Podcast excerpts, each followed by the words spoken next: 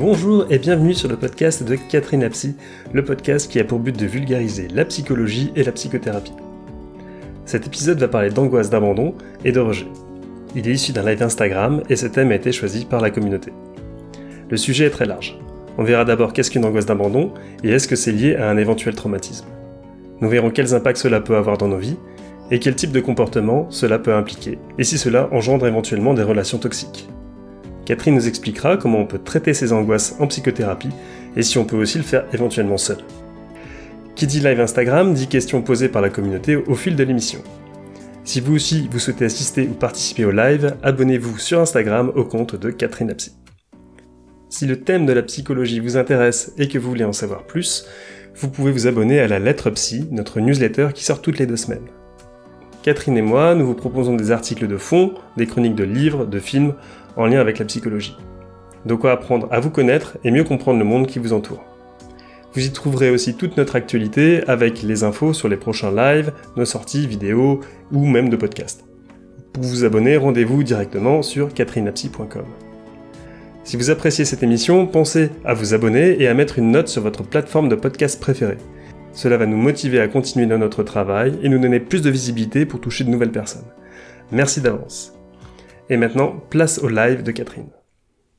Bonsoir, bienvenue à ce live qui sera peut-être, ah non, pas tout à fait, le prochain avant nos, vacances, non, il y en aura peut-être un la semaine prochaine, sur euh, les angoisses d'abandon et les angoisses de rejet. Donc, euh, comme d'habitude, je vais commencer par donner quelques éléments sur ces, ce sujet-là. Alors c'est un sujet euh, qui est euh, un peu, hum, j'allais dire, pas si étonnant pour moi. En tout cas, si vous l'aviez pas choisi, je l'aurais pas choisi moi. Pourquoi? Parce que c'est quelque chose d'assez vague euh, et surtout c'est pas du tout un diagnostic comme on pourrait avoir l'impression que hum, c'est le cas parfois parce qu'on parle souvent des blessures d'abandon et des blessures de rejet et donc parfois j'ai le sentiment qu'il y a des personnes qui pensent que ce serait comme un diagnostic et que nous en tant que psychologue, eh ben on ferait ce, ce diagnostic-là de la blessure d'abandon ou de la blessure de rejet puis ensuite on traiterait en fonction d'eux. C'est beaucoup plus complexe que ça.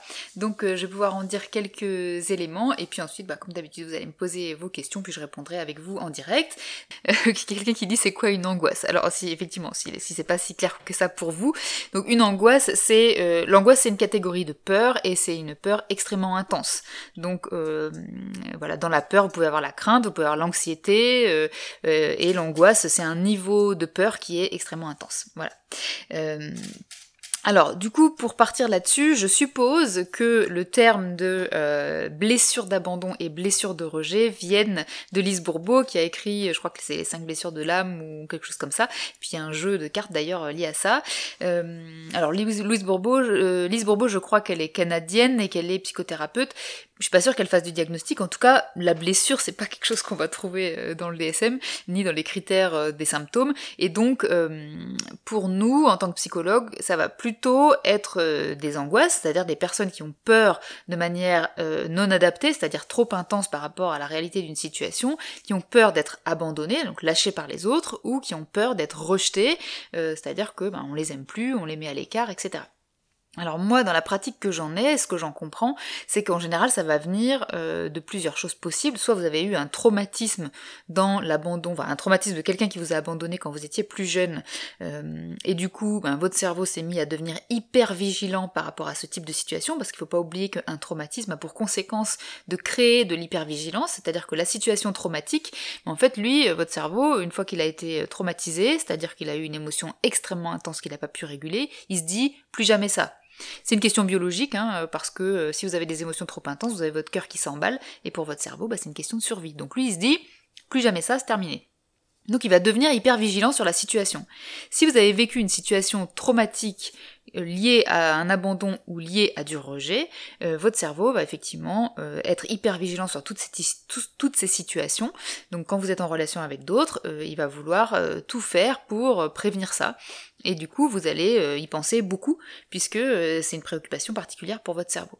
Et puis, on peut aussi rencontrer ça dans un certain nombre de pathologies, par, exemple dans la dépendance affective, qui n'est pas liée directement, ou en tout cas pas toujours liée à euh, un traumatisme où on a été abandonné. Si on a une dépendance affective, alors euh, on peut se trouver dans une peur d'être abandonné et donc en fait notre cerveau va tourner en boucle là-dessus euh, parce que il a tellement peur que l'autre parte et dans la dépendance affective, hein, si l'autre part, c'est un peu comme si vous perdiez un membre de votre corps. C'est-à-dire faut le voir comme quelque chose de comme, comme chose. Enfin, d'ailleurs, on utilise le terme dépendance, donc ça fonctionne comme une, une addiction, euh, comme de la drogue.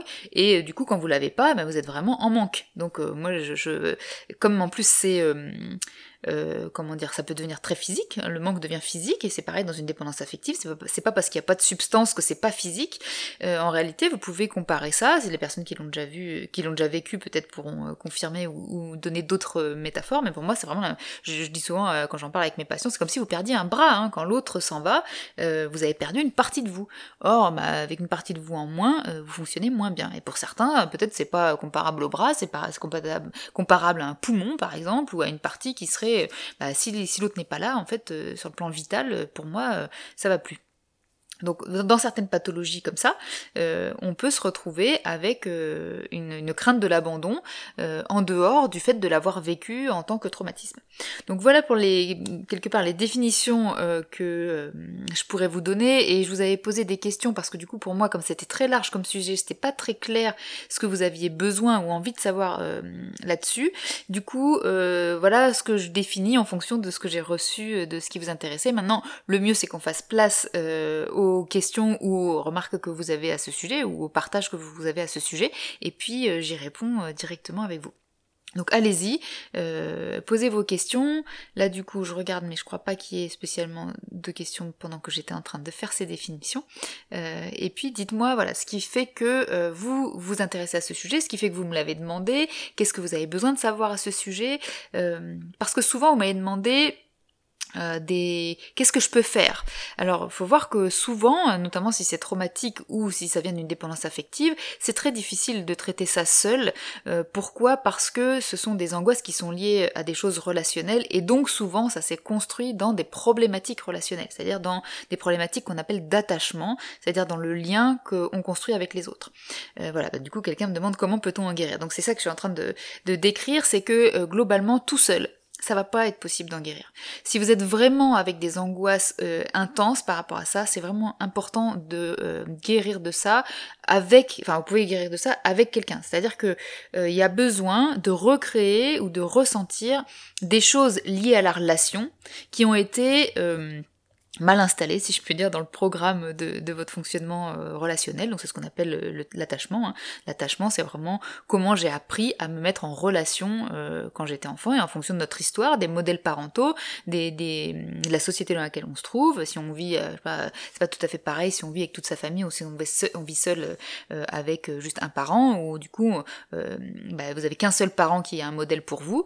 donc s'il va bien, tout va bien, il n'y a pas de souci. et puis si vous vivez avec plus de personnes, euh, bah, vous allez avoir plusieurs types de modèles. Donc euh, voilà, en fonction de, de, ce qui se passe pour vous, vous allez avoir des modèles différents. Et puis aussi les situations, alors potentiellement traumatiques comme je disais, que vous allez rencontrer dans votre histoire vont faire que euh, bah, votre cerveau va euh, commencer à créer des conclusions sur, sur le fonctionnement qu'il faut avoir. Et puis euh, voilà derrière il, va il va euh, fonctionner en fonction de ça. Et de l'hypervigilance qu'il va avoir développé donc euh, en tout cas c'est vraiment la façon dont, je travaille. Je ne pense pas qu'on puisse guérir de problématiques relationnelles sans avoir une relation avec quelqu'un. Et ça ça nécessite bah, alors une psychothérapie un coaching peut-être j'en sais rien. Enfin moi j'aurais plutôt tendance à, conseiller la thérapie parce que euh, quand on est dans des angoisses comme ça, on est dans quelque chose où vraiment on va pas bien et euh, les récents échanges avec les collègues euh, m'ont laissé entendre que voilà, le coaching c'est pour performer quand on va déjà bien, mais si on a une pathologie, c'est mieux la thérapie. Moi je suis pas très, j'ai jamais fait de coaching, enfin en tout cas pas euh, sur euh, coaching de vie. Et donc c'est mes collègues, euh, voilà, on avait eu un, débat, peut-être si vous étiez là en story, et donc elles avaient pu répondre ça. C'est-à-dire si on a vraiment une pathologie, la thérapie est plus adaptée. Or là, quand on a des angoisses d'abandon, pour moi on est dans la pathologie, et, et donc c'est important de faire ça en thérapie. et quand on a l'absence de crainte d'abandon, eh ben c'est très bien. Si vous n'avez pas de peur d'abandon, euh, quelque part vous n'êtes pas euh, dérangé par ça. Qu'est-ce qui vous Mais on dirait que ça vous pose problème. Est-ce que vous avez l'idée qu'il faudrait avoir peur d'être abandonné? L'absence de, crainte d'abandon, ça veut dire qu'on a confiance dans la relation avec qui, on, enfin dans les, avec les personnes avec qui on est. Donc si vous avez confiance euh, en les autres, ben, vous allez plutôt être tranquille dans vos relations, donc c'est pas un problème. Peut-on soigner l'épigénétique liée aux abandons et rejets de nos ancêtres? Alors attendez, je suis pas sûre de... Est-ce que vous voulez dire euh, Est-ce qu'on peut soigner euh, quand il y a des traumatismes dont on est héritier ou héritière, est-ce qu'on peut les soigner? Donc si c'est ça, la réponse est oui. D'ailleurs, j'ai fait un atelier à ce sujet euh, pour vous aider à commencer à travailler là-dessus.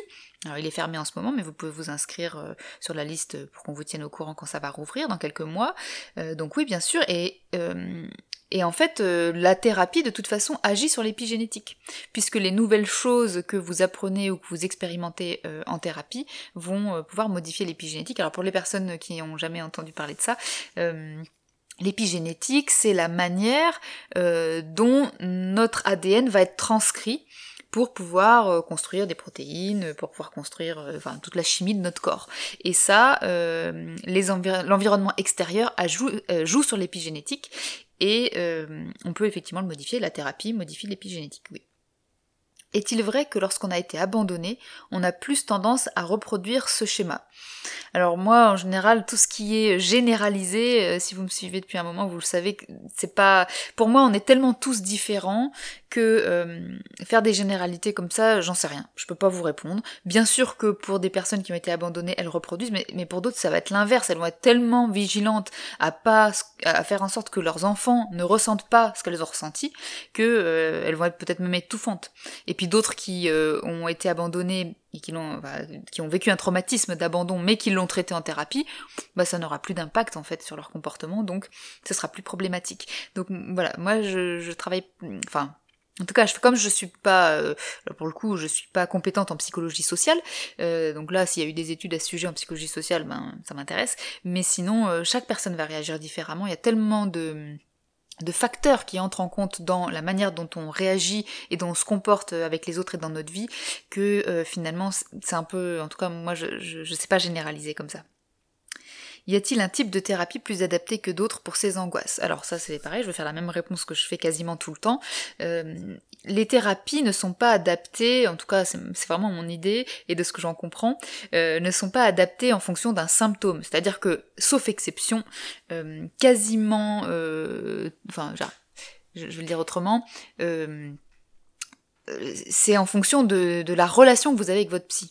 Donc quasiment toutes les approches peuvent traiter des angoisses, euh, enfin en tout cas à ma connaissance, même d'ailleurs toutes celles que je connais peuvent traiter des angoisses, quasiment toutes celles que je connais peuvent traiter des traumatismes, euh, quasiment toutes celles que je connais peuvent traiter, euh, je sais pas moi, des, des, troubles anxieux, etc. etc. Donc c'est pas tant la pathologie que vous avez ou la problématique que vous avez qui fait qu'il vous faut telle approche de psychothérapie. En revanche, euh, il y a vraiment besoin que vous soyez en confiance euh, et en sécurité avec votre thérapeute. Et là-dessus, je l'ai dit plein de fois, mais je continuerai à le dire. Euh, on n'est pas, on se vexe pas. On sait très bien que comme on travaille avec notre personnalité, on peut pas convenir à tout le monde. Et du coup, il y a des gens qui qui, apprécient pas, je sais pas moi on parle trop, on parle pas assez, euh, je sais pas moi, on fait de l'humour, on n'en fait pas assez, on fait de l'approche corporelle en, en, touchant nos patients, alors toujours en demandant l'autorisation, hein, ou on le fait pas du tout, enfin voilà, tout un tas de choses euh, qui vont faire que euh, vous pouvez ou pas, ou même la couleur du cabinet, je sais pas moi, dans mon cabinet il y a du bleu un peu comme ici, voilà, ça pourrait être, ben, moi j'aime pas, ou j'ai même des, des collègues qui m'ont dit des fois, moi ton quartier j'aime pas, c'est trop bourge, donc voilà, ça suffit, ne, ne, ne, ne vous embêtez pas à avoir peur de vexer votre thérapeute, il n'y a pas de souci, euh, on sait qu'on peut pas convenir à tout le monde. Mais par contre, ce qui va beaucoup jouer quand même, c'est le fait que vous soyez en confiance et ça, euh, ça va faire que vous pouvez traiter euh, ce que vous avez à traiter parce que, voilà, parce que vous vous sentez en sécurité, donc vous allez pouvoir dire un certain nombre de trucs. après, il y a aussi un petit peu euh, a priori, les recherches qui ont été faites là-dessus euh, disent que, bon, bien sûr, euh, l'approche peut vous parler ou pas. C'est sûr que euh, si vous êtes très psychanalytique avec plein de choses symboliques, vous allez venir chez moi, ça va pas vous, vous convenir. Moi, je vous parle cerveau, etc. Voilà. Ou l'inverse, si vous avez besoin de choses très techniques, la psychanalyse, peut-être, ça va pas vous, ça vous paraître trop poétique ou j'en sais rien. C'est plutôt les approches en général, elles fonctionnent c'est plutôt voilà votre feeling à vous avec l'approche et avec le ou la thérapeute et ensuite voilà amener ce que vous avez amené et, dans la plupart des cas, ça va pouvoir se traiter. La peur du rejet peut-elle être la source de l'incapacité à s'affirmer? Alors ça pourrait parce que si vous avez peur d'être rejeté, euh, vous n'allez pas oser dire non par exemple, vous n'allez pas oser décevoir, vous n'allez pas oser contrarier, euh, et puis surtout vous allez avoir une peur qui va être souvent disproportionnée sur le fait que euh, vous allez déranger les autres, etc.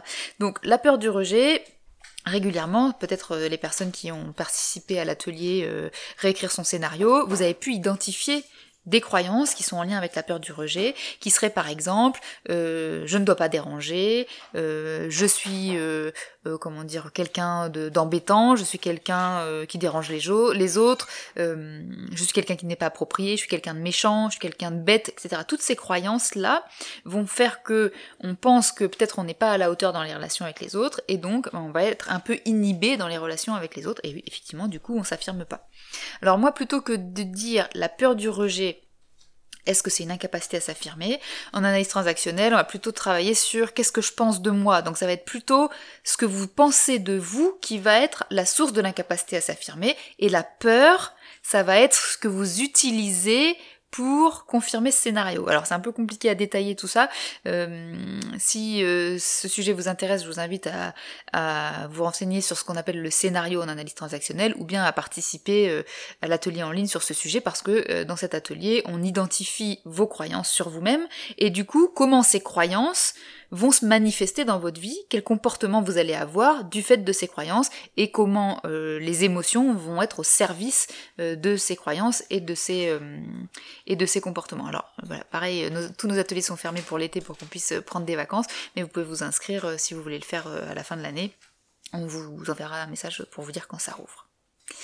Est-il possible que des problématiques d'attachement se modifient une fois adultes? Alors, qu'elles se modifient toutes seules sans thérapie, ça dépend. Si vous avez vraiment un trouble de l'attachement, donc ça je vous invite à aller écouter le live, alors il n'est pas en podcast encore, euh, enfin même il ne le sera pas parce que le son serait pas assez bon, euh, mais si vous êtes sur Instagram, vous pouvez aller euh, voir le, live dans les IGTV sur les troubles de l'attachement. si vous avez un trouble de l'attachement, ça va être difficile de de guérir ça sans thérapie. Parce que les troubles de l'attachement vous font choisir des personnes euh, avec qui vous avez des relations toxiques.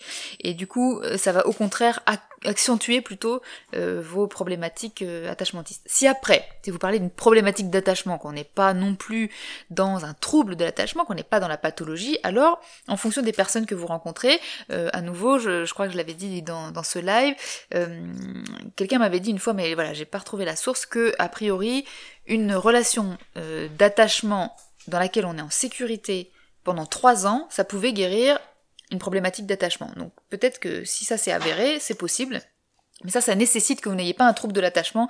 Du coup, vous, vous êtes capable de choisir des personnes avec qui vous pouvez avoir des relations sécures. Si vous avez un trouble de l'attachement, personnellement, je pense que c'est difficile à guérir euh, sans euh, une thérapie où on va vraiment faire un travail là-dessus, parce qu'en plus, les troubles de l'attachement, hein, c'est des choses qui, sont assez anciennes, qui se construisent euh, dans les premières années de la vie, puisque c'est vraiment à ce moment-là, c'est une des premières choses qu'on apprend en fait. Hein, la, la relation d'attachement. Si on pense qu'enfant c'était assez sécure et qu'une ou plusieurs relations adultes Attendez. Est-il possible que des problématiques d'attachement se modifient une fois adultes si on pense qu'enfance était sécure et qu'une ou plusieurs relations adultes aient créé ces angoisses de, rejet?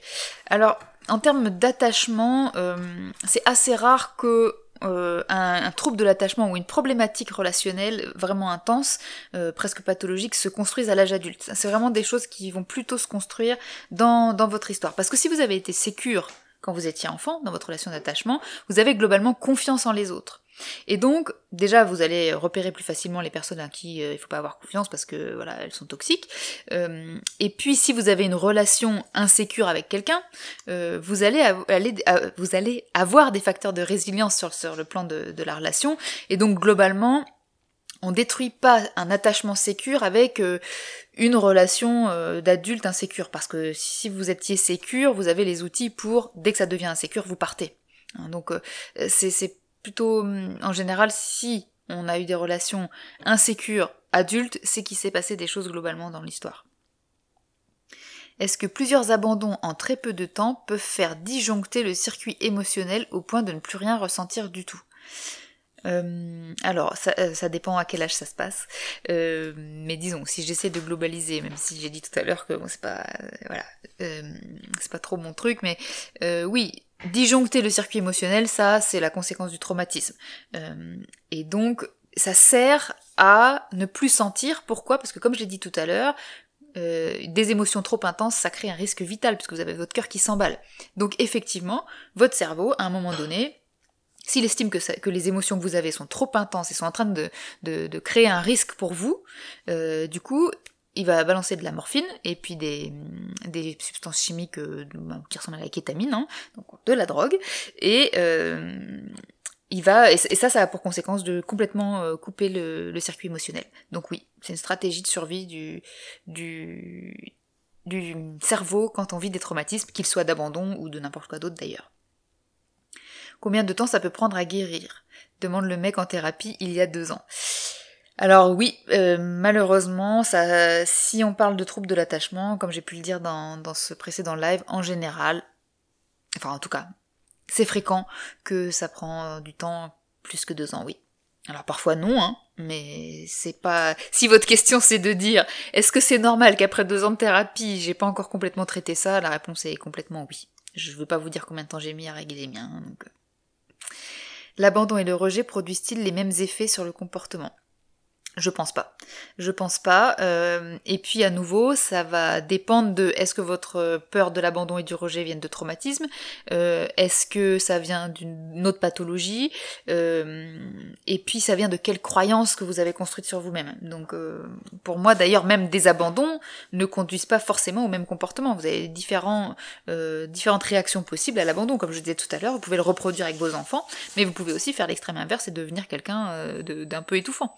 Euh, donc ça va vraiment euh, euh, dépendre des, situations et ça dépend de, du reste des choses que vous avez vécues. Si vous vivez un abandon, je sais pas, imaginons un de vos parents vous abandonne quand vous êtes adolescent ou adolescente, mais avant vous avez eu, je sais pas moi, une histoire plutôt sécurisante. Ça va pas du tout avoir le même impact que si vous vivez un abandon au même âge, mais que euh, avant c'était déjà insécurisant dans vos relations, et c'est pas la même chose non plus si vous le vivez encore plus jeune où votre cerveau est encore moins développé et donc a encore moins de capacité pour euh, gérer ce traumatisme. Donc il y a, plein d'éléments qui rentrent en compte. C'est pour ça que pour moi, euh, c'était pas un sujet que je vous aurais proposé sans que vous me l'ayez proposé vous-même, parce qu'il y a tellement de situations possibles différentes derrière l'angoisse d'abandon et l'angoisse de rejet que ça, ça me paraissait très difficile finalement de de pouvoir dire euh, euh, voilà ça veut dire ça ou ça veut dire ça. Ça dépend de l'âge ça dépend à quoi c'est associé. En termes de conclusion euh, sur la vie que vous avez créée au moment où ces traumatismes là arrivent voilà donc ça dépend voilà de plein de choses. Et donc voilà, pour répondre à votre question, l'abandon et le rejet ne produisent pas forcément les mêmes types de comportements, et d'ailleurs un abandon va pas produire le même type de comportement chez tout le monde, et un rejet pareil.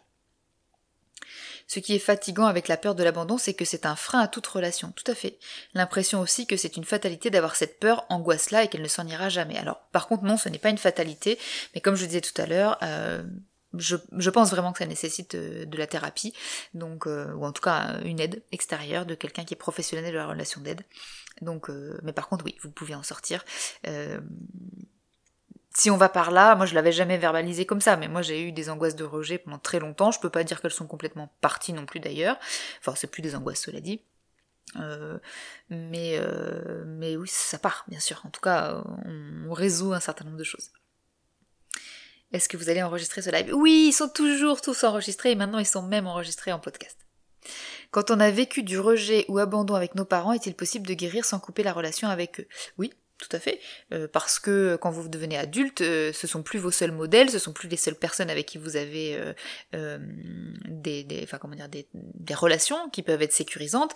Donc ça va nécessiter peut-être parfois quand on travaille ça, enfin même régulièrement, si je dois, si je suis honnête, ça, à un moment donné pendant le travail, ça peut créer chez vous une mise à distance mais si c'est pas un choix de votre part, euh, c'est pas du tout obligé de couper la relation. Il y a des personnes qui font ce choix, il y a des personnes qui ne le font pas, il y a des personnes qui euh, ajustent finalement la distance relationnelle. Ça, euh, oui, tout à fait, c'est possible. C'est ce que je souhaitais savoir. J'ai peur que ce soit irréversible, les traumatismes inscrits à travers l'épigénétique. Non, non, pas du tout. C'est pas irréversible. L'épigénétique, ça bouge euh, en fonction d'un tas de choses, et notamment euh, la thérapie et ce qu'on vit dans la vie de tous les jours. D'ailleurs, si un traumatisme peut modifier votre épigénétique, heureusement, euh, d'autres choses peuvent le défaire. voilà, et puis ce qui vient des générations d'avant, et qu'on est en train de. Il y a des recherches, hein, donc c'est pas tout à fait abouti toutes ces connaissances-là, mais oui, oui, bien sûr, ça, ça peut bouger. Avoir toujours l'impression de faire semblant au sein d'un groupe, amis et ou famille, de peur de ne pas être aimé si on était tel qu'on est, est-ce en lien avec cette angoisse d'abandon Bah, à nouveau, ça dépend ce que vous entendez avec ça. Moi, ça, pour moi, ça, ça va être plutôt en lien avec ce que j'appelle le scénario. C'est ce qu'en analyse transactionnelle, euh, le scénario, c'est l'ensemble des croyances que vous avez sur vous et la manière dont elles se manifestent du coup dans votre vie, parce que votre cerveau, s'il a des croyances, bah, il va y avoir des manifestations qui vont avec, et du coup, il va sélectionner des souvenirs qui vont avec, et du coup, il va utiliser des émotions euh, pour continuer à entretenir le système. Donc, du coup, régulièrement, euh, l'angoisse d'abandon, elle vient donc soit euh, de traumatisme, soit de pathologie, et elle est alimentée par des croyances. Donc, la peur de ne pas être aimé, si vous étiez en thérapie avec moi, je vous poserais cette question aussi, de dire euh, quand vous êtes face à quelqu'un et vous avez peur qu'il vous aime pas, qu'est-ce que vous vous dites à votre sujet? Pourquoi cette personne ne vous aimerait pas? Ça, ça peut vous donner des indications sur ce que vous pensez de vous-même et qui est euh, installé dans votre scénario et qui crée de la pathologie. Donc, euh, alors est-ce que c'est lié à l'angoisse d'abandon ou est-ce que c'est le contraire? Le fait que vous ayez ces pensées, ça crée une angoisse d'abandon. Où est la poule, où est l'œuf? Je peux pas vous dire. Pouvez-vous donner un exemple de situation qui pourrait amener cette peur du rejet autre que l'abandon d'un parent dans l'enfance? Bah, si par exemple justement vous avez été rejeté, si quand vous étiez enfant, euh, à chaque fois que vous demandiez de l'attention, euh, euh, on vous a dit non, j'ai pas le temps, mais même si c'était pas volontairement maltraitant, je sais pas moi si vous aviez des parents qui avaient beaucoup de travail, qui avaient pas le temps, et vous dites non j'ai pas le temps, non j'ai pas le temps, une fois, dix fois, cent fois, cinq cents fois, bon bah votre cerveau il a créé, il a créé ce qu'on appelle un traumatisme complexe, il a, il a créé une conclusion émotionnellement très impactante qui va vous dire bah voilà je dérange les gens, je suis pas assez important, je suis pas assez importante par exemple. Vous pouvez avoir, euh, comment on pourrait dire, euh, une peur du rejet qui, serait liée à euh, une estime de vous très très basse, parce que pour tout un tas de raisons, vous estimez que vous n'avez pas de valeur, par exemple.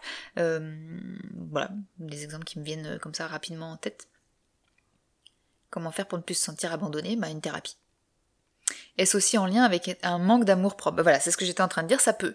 Ça les, enfin, en général, vous pouvez. Alors, ça dépend si vous avez un traumatisme d'abandon, par exemple. Euh, c'est plutôt la conséquence du traumatisme, ça va être qu'effectivement vous avez un manque d'amour propre, et du coup, euh, euh, ça, ça, ça, va être lié l'un et la conséquence de l'autre, en tout cas probablement.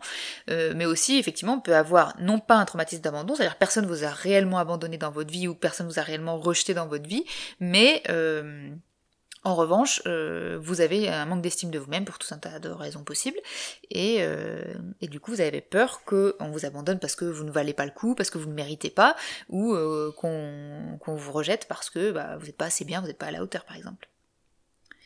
Merci pour votre réponse. Donc il est possible de modifier soi-même ses croyances limitantes. Bien sûr, heureusement. Alors quand vous dites soi-même, est-ce que vous voulez dire en dehors de la thérapie?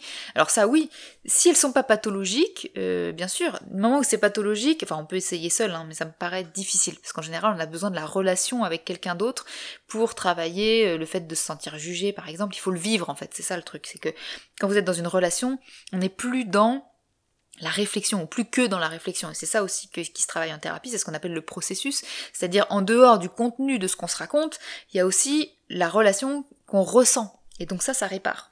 Donc ça, c'est si vous le vivez pas, bah, ça peut pas réparer. Comment oser faire lien sainement et durablement quand on a vécu l'abandon et le rejet dès le plus jeune âge? Bah, Ça, ça nécessite vraiment de traiter les traumatismes en question. Parce qu'effectivement, sinon, euh, pour votre cerveau, bah, vous avez vécu ces traumatismes, il est devenu vigilant à ça, même hyper vigilant, et en fait, euh, il en a peur même quand euh, il y a Enfin, il n'y a pas de raison. Il y a des raisons qui sont dans le passé, en fait. Donc, en fait, ça nécessite de couper, alors là, je vais le dire de manière imagée, hein, mais ça, ça a du sens sur le plan scientifique dans les connexions neuronales. Euh, il faut couper le lien entre le passé et la situation que vous vivez dans le présent. Si je le dis de manière plus euh, scientifique, je peux dire, il faut recréer des connexions euh, entre euh, des, des, parties qui gèrent par exemple la confiance en les autres et la situation du présent, au lieu de garder ces connexions qui sont la relation est liée, j'ai des connexions avec ce qui s'est passé dans le passé. C'est ça l'hypervigilance. Donc là, c'est un travail de thérapie notamment hein, qui va être nécessaire pour ça. J'imagine qu'il peut y avoir un lien entre ce type d'angoisse et l'établissement de relations toxiques. Bien sûr, parce que souvent quand on a ce type d'angoisse, on a des relations toxiques. Alors, ça ne veut pas dire qu'on est toxique soi-même, Ça, c'est tout un tas de choses qu'on explique dans l'atelier sur euh, se protéger des relations toxiques. Euh, mais c'est ça aussi qui est difficile, et c'est pour ça que cet atelier d'ailleurs est assez confrontant. Souvent, les gens nous disent waouh, euh, les révélations là, un petit peu dur à encaisser. mais par contre, ça redonne de la puissance après, une fois qu'on les a digérées. C'est-à-dire que si soi-même on a très peur, déjà en général, on va choisir des gens malheureusement avec qui les relations sont pas très bonnes. On va aussi pouvoir choisir des personnes toxiques, mais en fait, même si les personnes sont pas toxiques en elles-mêmes ou nous on n'est pas toxiques en nous-mêmes, on va créer une relation qui va être toxique parce qu'il va pas y avoir de confiance, parce qu'il va y avoir de la méfiance, parce qu'on va surveiller l'autre par exemple, etc. Et donc effectivement, en général, quand on a ce type d'angoisse, il est probable que, euh, alors après tout dépend de l'intensité hein, de ce type d'angoisse, mais il est probable qu'on ait des relations toxiques avec les autres, oui et qu'on joue ce qu'on appelle des jeux psychologiques en analyse transactionnelle. Les jeux psychologiques, c'est des relations euh, toxiques en fait. Hein. On va créer, euh, euh, c'est inconscient. Hein. On est bien sûr, on, est, c'est pas, on se dit pas tiens là si j'allais faire ci ou faire ça dans la relation qui fasse que ça aille tout faire tout foirer. Non, c'est tout à fait inconscient parce qu'en fait c'est l'hypervigilance de votre cerveau qui crée ça. Comment voir que l'on a un trouble de l'attachement Eh ben, en allant euh, voir le, le, live que j'ai fait à ce sujet, parce que du coup, c'est pas forcément ce dont on va parler aujourd'hui, mais euh, très très très rapidement, si vous vous sentez très souvent mal dans vos relations, euh, vous pouvez faire cette hypothèse, mais vous pouvez aller voir le live sur les troubles de l'attachement. Vous avez passé ma question sans y répondre, et bah du coup, redonnez-la moi, parce qu'il y en a plein. Même si ma psy me convient, enfin je crois, je n'arrive pas à lui parler car je suis toujours méfiante pour me confier. Et il suffit d'une période de vacances et bim, ça augmente ma méfiance. Alors ça c'est très important. Euh, alors notamment dans le traumatisme euh, et en analyse transactionnelle, qui sont les deux approches avec lesquelles je travaille, où le lien d'attachement est hyper important, c'est vraiment une des premières choses sur lesquelles on travaille. Pour d'autres approches, je pense que c'est le cas, notamment en TCC où ils travaillent euh, sur l'alliance thérapeutique. Et je pense que ça va rejoindre ce que je vais dire. C'est-à-dire que s'il y a un problème de confiance, c'est la première chose sur laquelle on doit travailler. Pourquoi? Parce que si vous pouvez pas traiter ce problème de confiance, en fait, euh, le travail va jamais pouvoir se faire. Donc si vous avez peur de lui parler, si vous n'arrivez pas à lui parler, alors c'est la première chose à lui dire. Dites-lui, j'ai peur de vous parler. Ok, vous inquiétez pas, elle saura faire avec ça. Euh, mais dites, dites, c'est difficile pour moi. Peut-être vous avez vu plusieurs psys, euh, peut-être euh, à chaque fois vous n'êtes pas senti en confiance. Bon bah du coup vous pouvez peut-être faire l'hypothèse d'une problématique d'attachement ou, voilà ou d'une angoisse d'abandon, une angoisse de rejet. Dites-lui, vous n'êtes pas obligé de lui dire le contenu ou pourquoi, mais dites-lui en fait j'arrive pas à vous parler parce que je suis méfiante. Et quand vous partez en vacances, hop, ça augmente ma méfiance. Super, c'est du matériel thérapeutique hyper important, hyper intéressant. Est-ce que c'est vrai quand on dit qu'on reproduit ce qu'on produit? Parfois. C'est pas une généralité, parfois, comme je disais tout à l'heure, on fait le contraire. Est-ce qu'un traumatisme simple lié à un événement à l'âge adulte peut révéler cette blessure, alors qu'auparavant ne, auparavant, ne jamais avoir cette sensation d'avoir peur du rejet? Oui, ça peut. Ça peut si euh, les événements du, passé en fait ont été euh, isolés euh, c'est-à-dire que votre cerveau les a mis de côté euh, et, pour, pas qu'ils agissent, mais ils sont quand même là, et donc euh, ils peuvent être réactivés par des choses plus tard. Est-ce que derrière l'angoisse de solitude, il y a un trauma d'abandon ou de rejet? J'en sais rien. parfois oui, et parfois non. Parfois c'est autre chose. Euh, donc euh, non, il peut y avoir une angoisse de solitude qui peut même être une, angoisse existentielle. Si vous lisez les livres d'Irving Yalom, notamment dans Thérapie existentielle, il va vous parler que c'est aussi une angoisse euh, normale de l'être humain, d'avoir peur d'être seul, d'avoir peur de mourir aussi. donc c'est pas forcément lié à des traumas. Un parent plutôt étouffant peut-il entraîner ces problématiques de peur de rejet à son enfant? J'ai pas compris. Parent plutôt étouffant peut-il entraîner ces problématiques de peur de rejet à son enfant? J'ai pas compris. Est-ce que le parent... Ah, est-ce que le parent peut entraîner... Attends, on pense plus facilement à un parent abandonnant ou démissionnaire. Je suis désolée, j'ai pas compris votre question. Est-ce que vous pouvez la reformuler? Paradoxalement, ne faudrait-il pas que deux personnes souffrant de cette angoisse d'abandon soient ensemble pour éviter qu'elles s'abandonnent? Alors, les personnes qui ont des angoisses d'abandon, parfois elles abandonnent les autres. C'est pas forcément la même chose d'avoir peur d'être abandonné que d'abandonner. Parce que justement, comme vous avez peur d'être abandonné, parfois vous allez vous-même euh, abandonner l'autre avant qu'il vous abandonne. Donc euh, ce serait pas forcément euh, prédictif que ça, ça fonctionne bien. Un ado rejeté peut-il immédiatement faire une thérapie ou avoir besoin de digérer le rejet pour en parler? Bah c'est pareil, ça dépend vraiment. Oui, il peut bien, il peut faire une thérapie tout de suite. S'il a conscience de ce qui se passe pour lui ou si il ressent des choses, même s'il peut pas mettre de mots dessus. Euh, de toute façon, dès, qu'il y a quelque chose pour lequel on se sent pas bien, on est toujours euh, légitime à aller en thérapie, donc il peut y aller n'importe quand. Et puis parfois, il y a des personnes qui disent j'ai besoin d'abord de digérer pour aller en parler. Ça, ça va vraiment dépendre de la personne. Après trois ans de thérapie, je me retrouve complètement anesthésiée émotionnellement, complètement coupée de moi-même et du monde sur le plan émotionnel je remets ma thérapie en question, est-ce normal? Alors peut-être euh, vous m'avez déjà entendu mais euh, le dire, mais normal en thérapie ça n'existe pas. Tout, enfin en psychologie ça n'existe pas. Tout ce qui est là c'est normal, sinon ce serait pas là. si notre cerveau peut pas le faire, bah il le fait pas. Donc euh, c'est normal quelque part. Mais par contre pourquoi c'est là? Bah, Moi, je suis pas avec vous en thérapie, donc j'en sais rien. Par contre, c'est très important ça de le dire à votre thérapeute.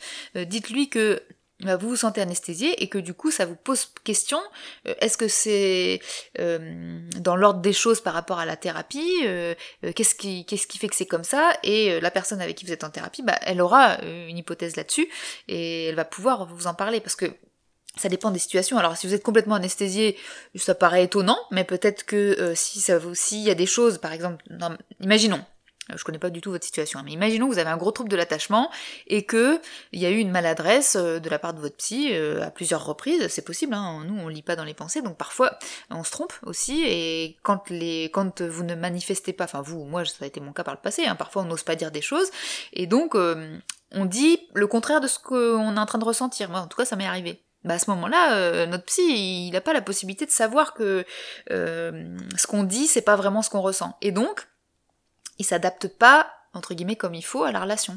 Et donc peut-être que ça augmente nos craintes éventuellement. Donc euh, c'est très intéressant ce que vous décrivez et donc du coup dites-lui. Voilà, après trois ans là je me pose des questions. Euh, est-ce qu'on pourrait euh, voir d'où ça vient et, et, surtout que vous puissiez lui expliquer pourquoi vous vous demandez si c'est normal. Qu'est-ce qui fait que ça, ça vous crée du stress? Bonjour, des pistes pour travailler sur le rejet. Bah j'en ai donné depuis tout à l'heure. pour éviter de rejeter par peur de souffrir alors qu'on a peur d'être seul. Vraiment, euh, quand c'est récurrent et que c'est envahissant, euh, vraiment allez vous faire aider en thérapie. C'est vraiment des choses. Euh, c'est pas juste quelque chose qui vous tombe dessus, c'est pas génétique, ça vient pas de nulle part. Et donc souvent il y a des traumatismes, alors soit d'abandon directement ou de rejet, soit d'autres traumatismes qui créent ces angoisses-là. Et, et ça vaut vraiment le coup d'aller les traiter parce que sinon, effectivement, la conséquence c'est que nous dans nos relations après on n'est pas bien. Et plus on les répète, plus on fait on se crée des nouveaux euh, traumatismes parce que on alimente le fait euh, qu'on est nul, qu'on n'est pas à la hauteur, qu'on n'est pas aimable, qu'on peut pas nous aimer, et, et l'angoisse d'abandon, on va continuer à l'alimenter. Donc vraiment, n'hésitez pas à aller traiter ça avec des thérapeutes euh, pour pouvoir ensuite avoir des relations sereines et pas revivre des traumatismes relationnels. Peut-on se culpabiliser d'avoir aimé trop ses parents? Alors qu'il y a des traumas d'abandon euh, Alors quand vous dites peut-on, euh, j'imagine que oui, certainement il y a des gens qui se culpabilisent d'avoir aimé trop ses parents alors qu'il y a des traumas d'abandon. J'ai pas bien compris votre question, est-ce que vous pouvez préciser s'il vous plaît? Si on a été abandonné et rejeté avec violence par un ex-conjoint avec qui on a un enfant, comment résoudre tout ce qui va avec? Et si cet ex-conjoint continue à utiliser l'enfant commun pour me faire... Alors, déjà, il y a deux choses différentes. Euh, si vous, vous, avez, vous, quelque chose euh, en lien avec euh, un abandon, euh, enfin, c'est de la thérapie. Vraiment, si, un, si ça, ça, fait plus que six mois et que c'est encore quelque chose, quelque chose qui impacte votre vie aujourd'hui, alors c'est un traumatisme. Allez le traiter. Vraiment, ne restez pas seul avec ça, c'est vraiment important. après, quand il y a des, le problème quand il y a des enfants, alors déjà, c'est est-ce que l'enfant a été impacté et si oui, comment? Et là, le plus tôt, ce sera euh, évoqué en thérapie. Le plus tôt, euh, le plus, le mieux, ça va pouvoir se, ne pas avoir d'impact sur sa vie plus tard. Euh, et puis surtout, quand on traite un traumatisme, une des premières choses qu'on dit, c'est de couper le lien avec l'agresseur. Alors si vous vous avez à le voir régulièrement, il va falloir mettre en place des choses protectrices pour vous et peut-être pour votre enfant. Je sais pas la situation.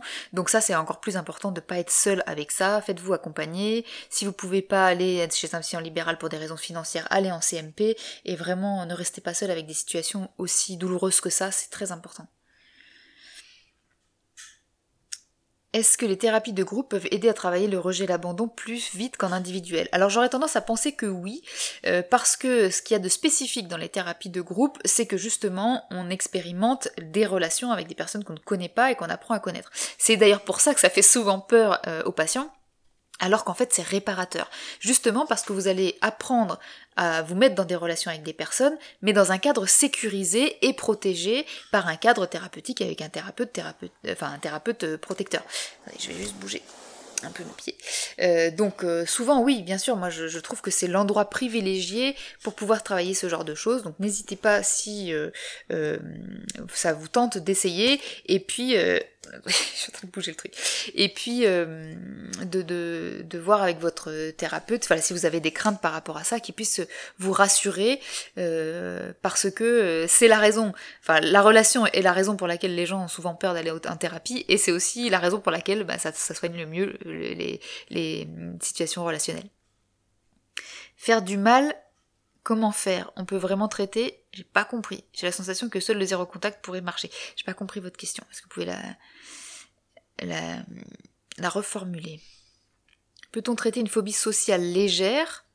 Par le MDR sans qu'il n'y ait eu de traumatisme. Alors euh, le MDR euh, travaille avec une définition du traumatisme euh, qui fait que en fait on en a tous.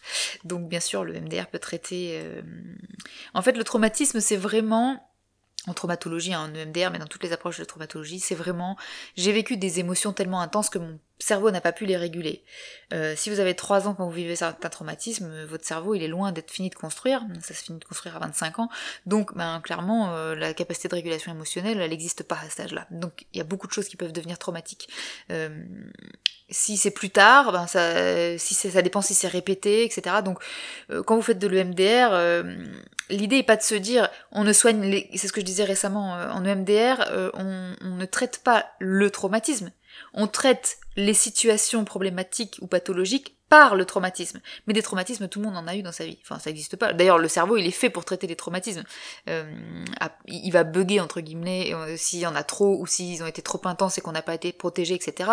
Mais on a tous vécu des traumatismes dans notre histoire. Ça, n'existe pas une vie sans traumatisme. Donc, ne confondez pas le fait que le MDR, ça traite le traumatisme, quasiment toutes les approches traitent les traumatismes, euh, chacune à leur manière, mais on traite par le traumatisme, c'est-à-dire qu'on va chercher les traumatismes pour pouvoir traiter ce qu'on va faire euh, différemment, par exemple en analyse transactionnelle, on va chercher plutôt vos croyances, vos comportements, etc.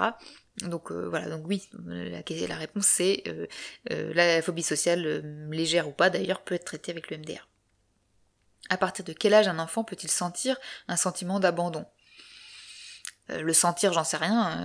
Euh, en tout cas, au moment où il peut le verbaliser, il va pouvoir le dire, mais peut-être qu'il l'a senti avant. Moi, je dirais euh, tout de suite après la naissance. Salut Pierre. Merci de passer. Merci à tous les collègues qui passent. Comment faire pour vivre avec un ex-conjoint qui nous a fait un mal insupportable? Ah bah là, euh, en général, il faut couper là, hein, il faut pas continuer à vivre avec parce que, comme je disais tout à l'heure, c'est difficile, c'est très difficile.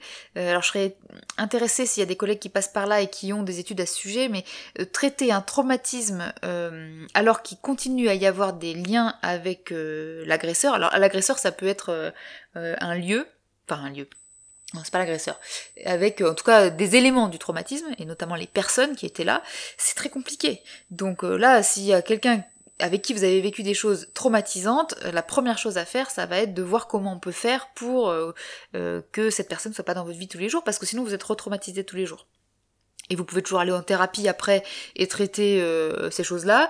Euh, oui, mais euh, bon, en thérapie, on vous voit au mieux une heure par semaine, euh, et du coup, euh, ça veut dire que tout le reste de la semaine, vous êtes en train d'être traumatisé. Du coup, ça n'a plus de sens. Donc vraiment, la première chose à faire, ça va être de, de trouver des options pour que ce qui vous retraumatise tous les jours, ce soit plus là. Sinon, ça va être enfin invivable, quoi. Et puis surtout, ça va être très difficile à guérir.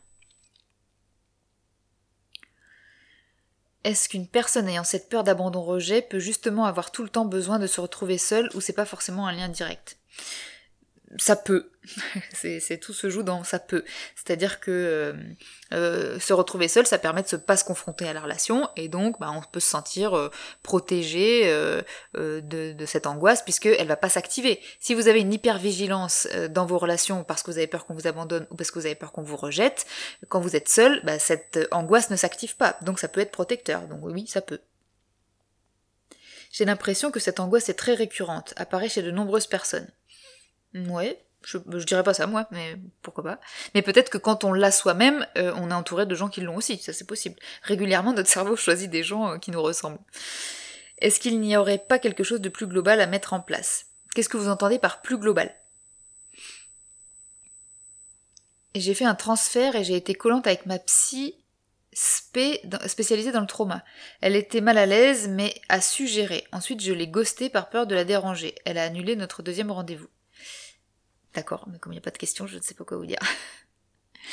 De vieux traumatismes peuvent faire peur pour envisager un traitement. Oui, tout à fait. Et puis surtout quand on a des traumatismes d'abandon et de rejet, euh, ce sont des traumatismes relationnels et donc il est fréquent qu'on va avoir peur de son psy, euh, on va avoir peur de, son rejet et de son abandon aussi. Et du coup, euh, quand il part en vacances, comme quelqu'un le disait tout à l'heure, ça peut être très difficile à vivre. C'est pour ça que ça va être la première chose à traiter. Dites-le si c'est votre cas et que vous en avez conscience. Hein. Des fois, on n'en a pas conscience, on va pas pouvoir le dire, mais si vous en avez conscience, dites-le. Dites-le, voilà, par exemple, je viens en thérapie parce que j'ai tel problème, mais je dois vous dire une chose, c'est que euh, j'ai beaucoup de problèmes de confiance dans mes relations, euh, ou de, peur d'abandon, ou de peur de rejet, et donc euh, régulièrement il m'arrive, je sais pas moi, de, de partir sans, sans prévenir, de disparaître, voilà, ghosté comme disait la personne tout à l'heure, de, d'être désagréable dans la relation, etc. Dites-le, on, sait gérer ça, on, est formé à ça, simplement si vous nous le dites pas, parfois on va mettre des mois à s'en rendre compte.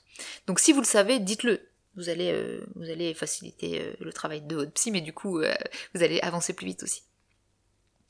Beaucoup de choses de la vie quotidienne me renvoient au rejet et à l'abandon. Bah ça c'est normal, il y a plein de choses, quand vous êtes traumatisé par quelque chose, votre cerveau il est hyper vigilant à ça, donc il ne voit que ça. parce que justement, il, veut tout faire pour pas que ça se reproduise, donc il va avoir des grandes antennes là, et il va être hyper rapide pour regarder ce qui se rapporte à ce qui a été traumatisant pour vous. Donc c'est pour ça qu'après on peut avoir des ruminations, donc ça c'est normal que ce soit compliqué, donc ça en thérapie vraiment, faites-vous aider pour tout ça. Pour rebondir sur ce que vous disiez sur le trauma, traiter un trauma dont on fait des cauchemars, il faut d'abord éliminer les cauchemars avant de vouloir guérir du trauma. Hmm, non, pas forcément. D'ailleurs, les, cauchemars, parfois, euh, ils peuvent être pris comme cible en EMDR, on peut travailler avec ça, parce que ça arrive que des personnes n'aient plus du tout de souvenirs, alors on va travailler, d'une autre manière, euh, parce qu'on travaille sinon avec des événements en fait, hein, souvent euh, en EMDR, mais euh, quand on ne les a pas, soit parce qu'ils étaient trop anciens, vous étiez trop jeunes, soit parce que parfois bah, vous les avez oubliés, parce que votre cerveau a pu les mettre de côté pour pas qu'ils vous dérangent trop, entre guillemets, si je peux le dire vulgairement comme ça, alors on peut travailler de différentes manières, et notamment en utilisant les cauchemars. Travailler l'estime de soi peut-il être utile dans la peur du rejet? Alors ça va dépendre de l'origine de votre peur du rejet, euh, mais oui, tout à fait. Je pense que c'est tout à fait euh, utile. Trauma d'abandon et d'insécurité étant J, j'imagine que c'est jeune, j'ai fait une longue thérapie, je n'arrive pas à garder contact avec mes enfants adultes par peur de déranger, que faire? Alors je peux pas trop vous dire parce que déjà j'ai pas très bien compris votre question, euh, mais si c'est envahissant et que ça fait longtemps, c'est ce que je comprends, faites-vous aider vraiment, allez en thérapie, si vous n'avez pas les moyens d'aller en libéral, allez en CMP, euh, mais ne restez pas seul avec des choses comme ça, vraiment, je sais pas pourquoi euh, il y a cette idée, ou alors c'est moi, dites-moi si, si c'est une idée fausse que je me fais, mais j'ai l'impression que quand on parle de blessure, et qu'on dit blessure d'abandon et blessure de rejet, euh, on aurait l'impression que c'est pas si important et que euh, du coup on pourrait s'en sortir tout seul. Euh, c'est pour ça que moi j'aime mieux cette idée de traumatisme. Peut-être on se rend plus compte que plus compte que quand on parle de traumatisme d'abandon, traumatisme de rejet ou pathologie comme la dépendance affective qui vont générer euh, ces angoisses-là, on se rend compte à quel point c'est important et que du coup on va pas, ça va pas suffire d'être dans des livres. Vraiment, ne restez pas seul avec ça, c'est important. C'est, si vous souffrez, vraiment, faites-vous aider plus global, peut-être sociétal. Ah, alors dans ce cas, je pourrais pas euh, trop aider parce que j'ai pas assez de connaissances en psychologie sociale ou même euh, dans le fonctionnement de l'éducation euh, pour ça. Et puis je vois pas très bien comment on pourrait faire. Peut-être qu'effectivement je suis entourée de personnes qui en souffrent, après j'ai l'impression que ça revient énormément sur les comptes psycho que je suis. Écoutez, moi c'est la première fois que j'en parle, en tout cas de cette manière, et je l'ai vraiment fait parce que vous me l'avez demandé, sinon je, c'est tellement large que c'était pas forcément un sujet que je comptais aborder. Euh, aborder. Donc euh, sur le plan sociétal, si vous avez des idées, bah, je veux bien en discuter. Par contre, moi là comme ça, je vois pas tellement ce qu'on pourrait faire, à part de dire qu'on revivrait euh, plus avec nos familles, par exemple. C'est-à-dire que là, comme on est de plus en plus isolé parce qu'on vit dans des familles plus petites, c'est-à-dire il y a 100 ans, on vivait souvent avec ses grands-parents, son oncle, ses tantes, etc ça, ça pourrait jouer peut-être, parce que vous n'avez pas qu'un modèle, parce que euh, justement, comme vous en avez d'autres, vous pouvez voir différentes manières de faire, et du coup, euh, vous vous rendez compte que la différence est, possible. Quand vous avez des traumatismes, vous avez plus de possibilités d'être soutenu. Euh, enfin, quand vous avez un parent qui est absent, vous pouvez avoir quelqu'un d'autre qui est présent. Donc, quand on vit à plusieurs, on peut atténuer un certain nombre de choses, mais sinon, je sais pas trop comment on pourrait faire. Moi, j'ai grandi dans une communauté, mais ça a créé aussi d'autres problèmes, donc voilà, c'est et ça, veut pas dire non plus que j'avais pas peur du rejet. Donc je sais pas, je suis pas sûre que... Mais ça serait intéressant, ça, m'intéresserait en, tout cas d'en discuter si vous avez des idées. Lorsque l'auteur du rejet l'a fait par peur et qu'il en a pris conscience, est-ce que son retour peut être un mode de guérison ou faut-il couper aussi? Alors du moment où vous dites est-ce qu'il faut, de toute façon il faut jamais rien parce qu'on est tous différents, il euh, n'y a pas une seule manière de faire. Donc ça, ça va nécessiter de savoir de quoi vous, vous avez besoin. Est-ce que si vous imaginez une situation où cette personne revient, ça vous fait vous sentir apaisé ou ça vous fait vous sentir angoissé? Ça va vous donner une partie de votre réponse. Mais pour le voisin, peut-être il donnera pas la même réponse. Vraiment, n'oubliez pas qu'on est tous différents, notre histoire est différente et notre histoire elle a énormément d'impact sur la manière dont se sont construites nos, nos connexions cérébrales. Donc, faire ce que fait le voisin, euh, ça n'a pas d'intérêt. C'est pour ça que le psy, nous, notre boulot, c'est pas de vous donner des conseils. Si on vous dit ce qu'on a fait nous pour sortir de nos problèmes, ça va peut-être pas du tout convenir à votre histoire et à votre fonctionnement. Posez-vous la question. Si vous imaginez cette personne revenir, ben, est-ce que ça vous fait vous sentir mieux ou, ou moins bien? J'ai l'impression que c'est moi qui m'abandonne par moment une fois adulte. C'est possible. J'en avais pas conscience au départ que les vacances de ma psy étaient hyper difficiles pour moi, car au départ, quand elle m'annonçait ses vacances, mon inconscient trouvait des excuses pour annuler les séances. Ah, c'est intéressant. Lors de moments difficiles, j'ai tendance à baisser les bras comme si j'attendais qu'on vienne me sauver. Mais peut-être que c'est ce que fait votre cerveau, soit parce que vous en avez eu besoin à l'époque et que vous attendez qu'un jour quelqu'un le fasse, euh, soit parce que vous, vous l'avez fait pour les autres, soit parce qu'il peut y avoir des traumatismes derrière ça. Le rejet d'abandon peuvent-ils se transformer, le rejet et l'abandon peuvent-ils se transformer en toc? C'est possible. Euh, les tocs, c'est vraiment... Euh, alors, j'ai lu des trucs comme quoi il pourrait y avoir des, choses un peu génétiques là-dedans, pourquoi pas. Pour moi, les tocs, c'est vraiment euh, des choses liées à l'anxiété, une anxiété débordante. Donc, effectivement, le rejet et l'abandon... Alors, je, ne sais pas si vous en parlez comme angoisse de rejet, angoisse d'abandon, ou traumatisme de rejet, traumatisme d'abandon, si vous l'avez vécu ou si vous avez peur de le vivre, mais ça peut créer des anxiétés très fortes, et du coup, un sentiment d'impuissance et de manque de contrôle. Et du coup, les tocs euh, ça permet parfois d'avoir l'impression qu'on contrôle les, objets quand on contrôle pas les relations. Donc euh, ça pourrait. Le cauchemar n'est pas forcément la place de l'agresseur, non. Je me méfie des gens en ce moment suite à un oubli que je prends comme abandon. Est-ce que la peur d'être rejeté modifie nos comportements? Oui, tout à fait. Donc ça c'est ce que je décrivais tout à l'heure. Si vous n'étiez pas là, vous pourrez aller voir en début de live. Euh, euh, je décrivais le système de scénario en analyse transactionnelle. Euh, quand vous avez euh, des idées sur vous-même et des émotions associées, votre cerveau vous fait avoir des comportements qui vont avec. Et donc on modifie notre comportement et ça exacerbe donc notre sentiment de rejet et d'abandon. Tout à fait. Ça, c'est, ce que vous venez de dire, c'est la définition du scénario. Donc là, j'ai pas le temps de vous le décrire parce que c'est assez long, mais vous pouvez euh, regarder sur internet euh, scénario en analyse transactionnelle ou bien participer à l'atelier en ligne, réécrire son scénario où justement on travaille à identifier vos croyances, comportements, souvenirs et émotions qui tournent en rond et dont vous pouvez pas, dont jusqu'à présent vous ne vous êtes pas sorti. Et puis on fait des exercices d'abord pour identifier tout ça et puis ensuite pour commencer à en sortir. C'est normal. Alors, déjà quand vous commencez par c'est normal, je vais vous dire oui, parce que si c'était pas normal, ce serait pas là. Ça veut dire que votre cerveau pourrait pas le faire, et donc euh, ce serait pas là. Mais je lis quand même la suite, mais pour vous dire, je vous invite vraiment à arrêter de parler en, termes de normal. Euh, alors ça dépend. Est-ce que vous voulez dire, est-ce que si je fais ça, j'ai une pathologie? Ça, ce qui est différent. Mais une pathologie, ça veut pas dire qu'on est anormal. Ça, ça, veut dire que euh, a une maladie. Si vous avez, je sais pas moi, hmm, est-ce que euh, quand, euh, je sais pas moi, vous vous cassez une cheville, vous dites que vous êtes pas normal. Est-ce que si quelqu'un a un cancer, vous lui dites qu'il est pas normal? Bah, c'est pareil pour une pathologie psychologique ou psychiatrique. Donc oui, c'est normal. Alors la suite. C'est normal à des moments d'être tellement bas et de ne pas arriver à gérer ses douleurs et angoisses et après avoir repris de l'énergie, j'arrive à recommencer à relativité et du coup me remettre. Oui, parce que, alors pour ceux qui sont en podcast, vous n'allez pas voir, mais il y a un système de vase communicant entre la pensée et l'émotion. Quand vous avez une émotion extrêmement forte, comme je le disais en début de, ce live, euh, il y a, un danger vital pour votre corps. Donc, c'est la première chose que votre corps va faire, que votre cerveau va faire, il va essayer de réguler avec tout ce qu'il peut son émotion. Donc euh, votre pensée à ce moment-là, euh, vous n'allez pas au taquet, vous n'êtes pas au, plus haut de votre potentiel euh, réflexif. Et ensuite, une fois que vous avez plus, que votre cerveau n'a plus besoin de dépenser son énergie pour réguler une émotion, bah, il a beaucoup plus d'énergie pour réfléchir, parce qu'il faut savoir que le cortex, qui est la partie du cerveau euh, qui nous permet d'avoir des analyses, des réflexions, etc., c'est très très énergivore. Donc si vous avez euh, un, traumatisme à endiguer, des émotions à endiguer, à ce moment-là, euh, il n'y a plus il n'y a plus euh, de beaucoup d'énergie pour avoir des réflexions. Euh. Donc, je dis souvent à mes patients, ne prenez pas les plus grandes euh, décisions de votre vie quand vous êtes dans une émotion très intense. Peut-être vous pouvez avoir une idée, mais attendez d'avoir une émotion qui a été régulée.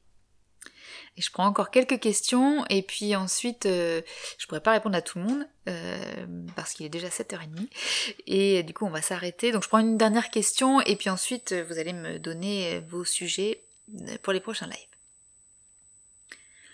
Euh, alors, où est-ce que je vois une question